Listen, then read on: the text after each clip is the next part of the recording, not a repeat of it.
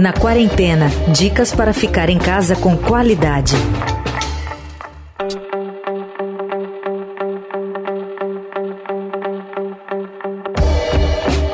As gravações e lançamentos de filmes e séries tiveram de ser interrompidas por causa das orientações de isolamento ocasionadas pelo novo coronavírus. Até mesmo as telenovelas pararam de ser produzidas, dando espaço para reprises. Hoje a gente vai bater um papo com Marina Persson, que é apresentadora, cineasta, colunista da Rádio Dourado, também está em seu isolamento e sua quarentena e vai conversar com a gente. Oi Marina, como vai? Oi, Manuel, tudo bem? Estou aqui isolada socialmente. Você tem né? conversado com colegas que estavam com filmes para ser lançados ou algo do tipo? Isso tem. Como é que, que, que você já captou sobre isso, Marina? Um grande desespero. Eu estou em vários grupos de cineastas, de produtores, de pessoas que trabalham com audiovisual. Meu marido, Gustavo, está com o filme pronto e está planejando o lançamento, e enfim, a, o, o lançamento é nos cinemas, né? Dentro de uma sala de cinema este ano vai ser muito difícil, a gente não tem, não sabe.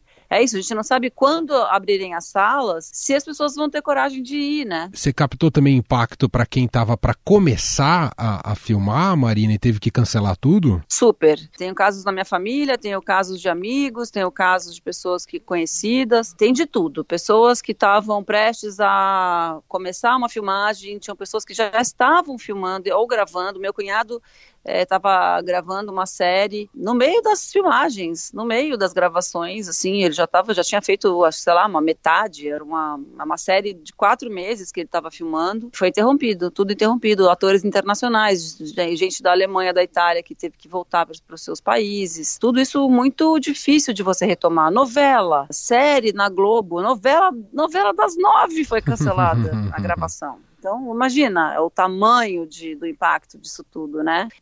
Uh, e sobre reconfigurar o afeto nesses tempos de isolamento social? Como isso mexe com você, Marina? Ah, eu acho que eu estou sentindo muita falta, por exemplo, minha mãe está aqui, mas ela é isso, uma pessoa que está na, na, idade já de risco. Então, a, a gente não tá, não posso abraçar minha mãe, sabe? Por quê? Porque eu estive é, em contato com outras pessoas há duas semanas atrás, entende? Então você está dando aquele tempo de meus sogros também, a mesma coisa. Daqui ninguém se beija, ninguém se abraça, a gente mantém uma distância, mesmo dentro de casa a gente mantém aquela distância. Então isso são coisas que você tem que lidar, né?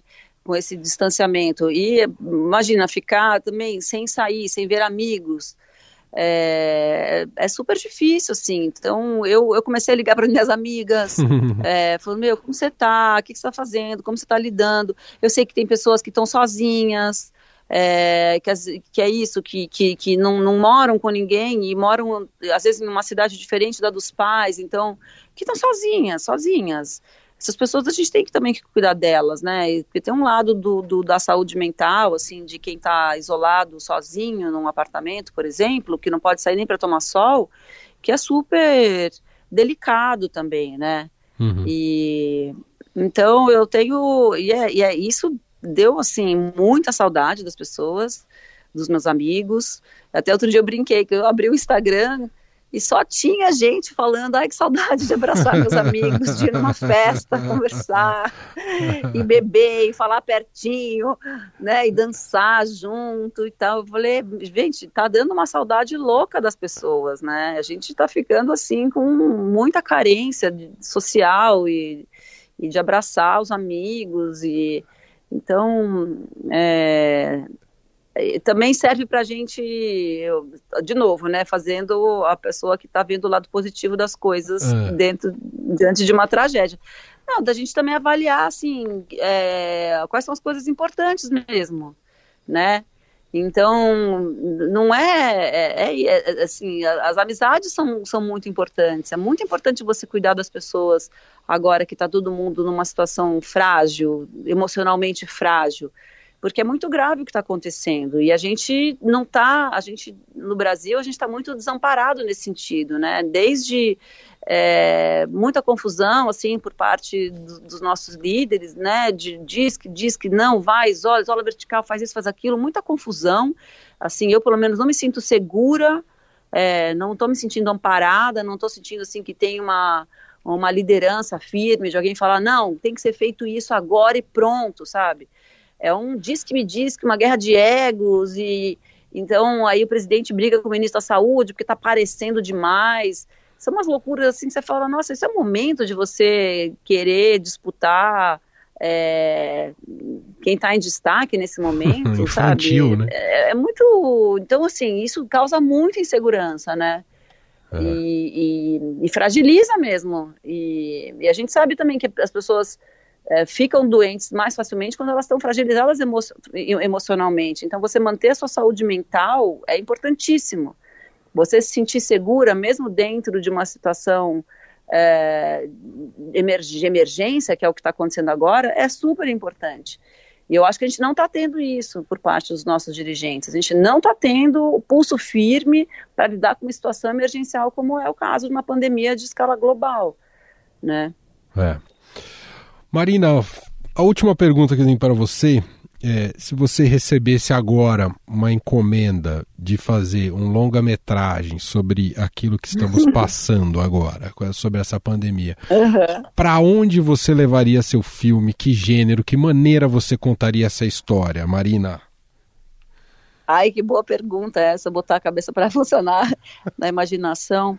É, deixa eu pensar. Eu acho que eu faria uma espécie de Acho que comédia é uma ficção sempre é bom porque a ficção ela tem um poder de é, atingir o imaginário das pessoas de um jeito desarmado. Quando você mostra um documentário sobre, sei lá, aquecimento global ou sobre é isso, sobre uma distopia, sei lá, uhum. ou, ou, sobre, por exemplo, o veganismo ou vegetarianismo, quando você mostra, né, documentário de, ah, de como as vacas são criadas, abatidas, não sei o que, isso tem um impacto, claro, mas se você faz uma ficção e você conta uma história através de uma ficção, aquilo entra de um outro jeito na cabeça das pessoas. Então eu faria uma ficção e eu acho que eu faria uma comédia, porque eu acho que a comédia também tem essa. É, esse essa habilidade de desarmar as pessoas, sabe? Que legal. Por isso que eu valorizo muito os comediantes, assim. É, porque eles sabem fazer uma crítica social sem a pessoa perceber que está uh, que está recebendo, né, enfim, ali uma eh, que está entendendo um, uma denúncia, vai, entre aspas. Uhum. Então, eu acho que eu faria uma comédia de ficção e aproveitaria, assim, para, não sei, para caracterizar é, essas pessoas malucas que estão aí no poder hoje em dia, praticando negacionismo, ou, enfim, é, fazendo com que as coisas fiquem mais confusas ainda diante de uma situação que é de emergência global, né? É. O roteirista desse filme, se focasse no Brasil, não ia ter muito trabalho, né, Marina? Não, caramba, roteirista, a, ficção fica. Quando acontece alguma coisa, o Brasil é ter esse poder, né? A gente olha e fala assim, gente, esse roteirista, cara, tava bem louco esse roteirista. O que, que ele tomou para fazer, escrever essas paradas, entendeu? Como pode? Que nação mais maluca, gente. O Brasil realmente é um lugar muito louco de se viver, assim. É. Muito, muito. Muito bom. Ai, ai. Gente, essa é a Marina Persson, apresentadora, cineasta, colunista da Rádio Eldorado, contando um pouco mais pra gente como tá a sua quarentena e suas reflexões. Marina, muito obrigado. Espero vê-la em breve aqui nos corredores do, do Estadão também, viu, Marina? Nossa, Manel, eu também vou abraçar todo mundo, quero conversar bem pertinho com todo mundo, quero que isso passe logo para a gente poder ter, voltar a ter contato físico novamente. É isso. Estadão recomenda. No Estadão Recomenda de hoje, o editor do Caderno 2 do Estadão, o Biratã Brasil, te dá uma dica de filme politicamente incorreto para animar o seu final de semana. Ó só! Olá, tudo bem? Eu sou o Biratã Brasil, editor do Caderno 2. Olha, minha dica para enfrentar essa quarentena é um filme com um herói muito amalucado. Chama-se Deadpool. Na verdade, ele está mais para anti-herói, porque se trata de um sujeito desbocado e até pervertido. O tom inicial é mais dramático, porque conta a história do homem que perdeu a mulher amada e ainda acaba desfigurado por causa de um tratamento experimental para um câncer, e isso lhe rende superpoderes. Ele passa a usar um uniforme para disfarçar, um colanzinho bem agarrado, e ainda ganha poderes como uma super velocidade e uma resistência a balas.